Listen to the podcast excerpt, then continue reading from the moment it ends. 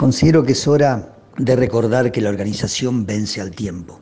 Y en honor a toda la lucha de muchos dirigentes durante estos 90 años, a los mártires del movimiento obrero y lógicamente a la responsabilidad que como representantes de las y los trabajadores tenemos, el presente y el futuro en la Argentina impone imprescindiblemente el debate de un proyecto nacional que tiene que encarnar el movimiento obrero organizado primero consideró que para lograr la tan ansiada unidad real de concepción de la CGT y en segundo lugar para fijar una agenda con propuestas concretas sobre la base de la industria nacional, de la logística,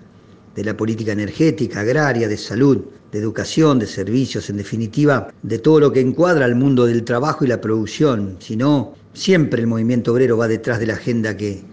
que te marca la política y los grandes grupos concentrados de la economía. Yo sigo estando convencido de que las trabajadoras y los trabajadores y el pueblo argentino necesita una CGT unida, representativa y federal, pero sustentada con una agenda programática a corto, mediano y largo plazo, la cual debe ser irrenunciable.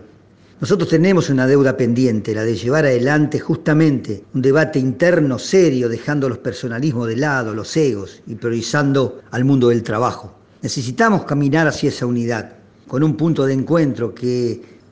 esté por sobre todo, y ese es mi humilde entender el debate de un proyecto. Tenemos que dar esa batalla cultural que venimos perdiendo hace años en los medios y con parte de la sociedad. Hoy se generaliza y se estigmatiza mucho a los sindicatos, a los dirigentes, pero yo interpreto que no hay más tiempo, es hora y es el momento si queremos estar a la altura de las circunstancias. Ojalá realmente logremos transitar ese camino. El tiempo dirá si fuimos capaces de levantar realmente esas banderas, la de Perón y la de la CGT, que durante estos 90 años muchas veces marcó el rumbo hacia la tan ansiada justicia social.